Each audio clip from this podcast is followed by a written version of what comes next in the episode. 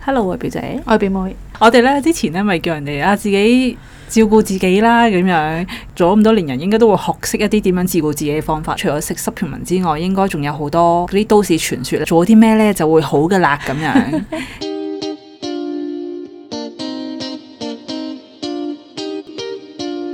咁我媽咧就成日都煲呢個叫做洋葱蘋果水 點樣噶？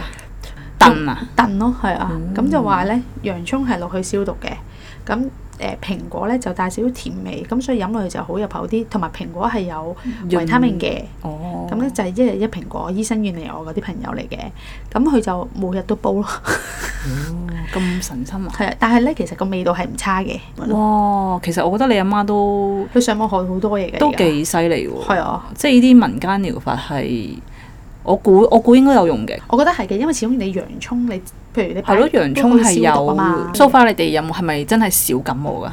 touch wood 係嘅，幾耐之前開始飲啊？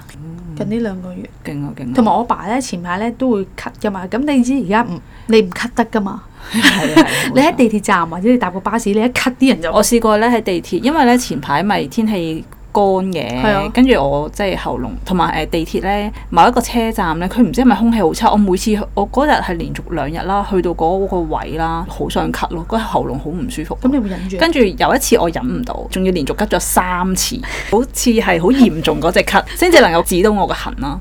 跟住我就見到有三個人悄悄咁離開咗個隔嘅車廂， 係咯，所以而家係唔可以隨便係咳而家噶係嘛。唔可以隨便咳。咁所以呢一個係我見到我爸飲過係好有效嘅，因為佢冇乜乾咳嚟㗎，哦勁勁啊嘢係嘛？呢勁啊啲係係咯知師奶嗰度學到嘢啊。佢冇話俾我媽聽咯，定係 代入代入 代冇冇話俾人聽。我呢就係銀水咯，啊銀離子水有冇聽過？冇其實喺外國咧已經流行咗好耐嘅一啲嘅 supplement 嚟嘅，上年嗰啲疫情咧講啲消毒嘅嘢啊咁樣咧都有出過銀離子啊好好嘅消毒咁樣，咁但係其實呢一個我係未疫情前咧就已經知道㗎啦，係可以食落肚嘅。平時可能隻眼有瘡啊啲咧，其實都可以用㗎。你係意啊思係點落個倉度啊？係啊，同埋你有啲傷口咧，你都可以整落去。除咗係殺菌消毒之外咧，都可以幫助到愈合嘅。咁神奇，係講，我試過喉嚨唔舒服咧，咁樣就可以含喺個脷底度，喺個脷底度吸收咯。咁我想問呢個銀水係自己整嘅定係唔係啊，我係 iHerb 同埋嘅啫，係啊因為外國係興嗯嘅，哦但係你上網去睇咧，對於銀水有一個負評，就係驚會啲皮膚藍色。我係有去做好多嘅 research 啦。咁嗰個人咧，其實佢因為係每日飲，同埋佢自己係自製嘅，嗰啲嘅粒子係比較大啲，咁所以咧就停留咗喺皮膚層面。佢都係飲咗好多年先至會變藍嘅，自己就冇當佢係 supplement 咁樣飲啦。咁可能只係有少少喉嚨唔舒服，或者可能近期個傳染力高啲，好容易會有病嘅，多啲用咁樣咯。但係佢又唔係 supplement，外國當佢 supplement 㗎，只係香港有一批人會信佢，一批人唔信嘅。始終因為上網係有啲負面嘅新聞啊，所以係有啲會唔相信咁。哦頭先你講銀水咧，我係以為你用個銀嘅樽啦，煲咗啲水倒入去。哦，即係銅水啲 friend，嗱係啦係啦係啦，銅水就真係咁樣嘅，用個銅樽就可以製造到銅水。係咯係咯，但可能銀嗰啲嘅嗰啲粒子唔唔能夠咁樣做啩。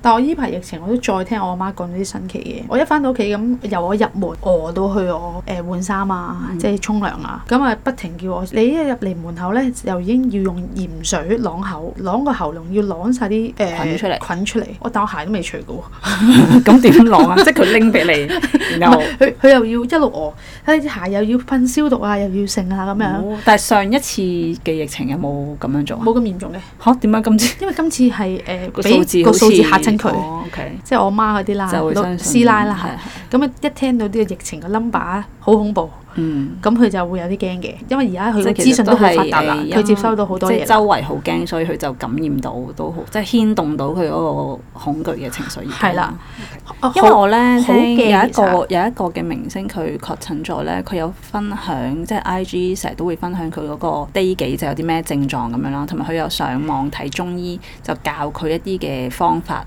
誒係點樣可以令到自己舒緩個症狀啦？咁佢有講過係係啷口，係用鹽水啷口哦，係啊，係啊，係哇！我媽真係好勁，同埋含住個生蒜咯，哦蒜頭啊！我諗你呢你阿個媽佢會唔我會 媽會自己做，但係佢唔會叫我做你。啱會唔會？你每日叫你行三線，咁我一入門口咪要做好多嘢 咯。係啊，前排好凍啦，跟住我一入門口咧，我即係 s 啲 l 略咁樣啦嗯，跟住我媽話做乜嘢 s 啲 l 略啊？好大壓力啊嘅。因為佢好大壓力啊！咁我喺屋企日日坐住佢，接收到好多信息嘅時候都好大壓力啊哦係！真係。係我媽係唔會上網得嘅，所以係冇信息哦咁啊係之餘，佢、都好似唔係好驚。 佢一翻到嚟，佢都唔會即刻洗手噶，哦係啊，即係應該啊係喎會唔會係係係真係因為你阿媽接收咗好多信息，所以就令到佢好緊張咯。不過我覺得時代係唔同，我阿媽係一個願意接受新時代嘅人嘅，即係佢好願意去學，去上 YouTube 啊，睇好多唔同嘅嘢。咁當然就學咁，所以好多新嘢但佢係就係承受唔到咯，唔係唔係承受唔到，即係佢未去到嗰個位係知道啊，即係點樣可以邊啲要篩選，即係邊啲我接收，邊啲唔接收，即係佢可能未學未識呢樣嘢。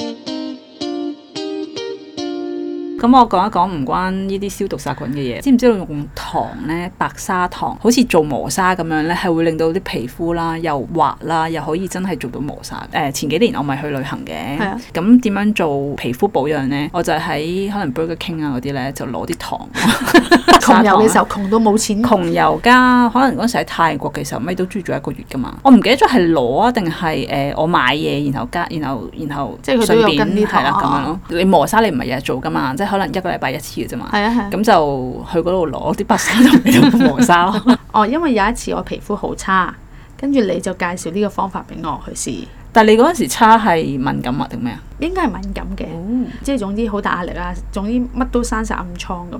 跟住用咗呢個方法之後呢，啲皮膚係改善咗好多咯。好似有一個老師講，佢就話以前嘅人呢，誒、如果可能皮膚乾燥定係皮膚敏感呢，佢哋會叫佢浸啲糖水嘅，即係真係浸落去啊！即係可能係個身體嘅古老嘅哦方法嚟嘅。然後我就喺一本雜誌度見到，原來糖呢，我而家唔係好記得嗰啲咩成分啦，但係話糖嘅某一種成分呢，係皮膚骨膠原裡面都係有嗰個成分嘅咁樣咯。同埋洗完出嚟都真嗯係好彈啦，係啊好彈似㗎雞蛋彈咁手樣㗎喎，係真啊係係啊，係真㗎堅係試過。同埋我試過係用用黑糖啦，即係諗住可能黑糖好啲啊啦，但係我覺得原來白砂糖好啲喎，唔知黑點糖解會。太粗，即係我嗰時有試唔同嘅嘢嘛，可能揀翻啲真係幼砂糖咯。如果係粗砂糖，可能會界損塊面。大家如果想試嘅話， 要留心。咁今日嘅分享係咁多啦。如果你哋有啲民間嘅偏方，記得可以同我哋分享下。咁我哋嘅 I G 係九 F dot is not easy。拜拜，拜拜。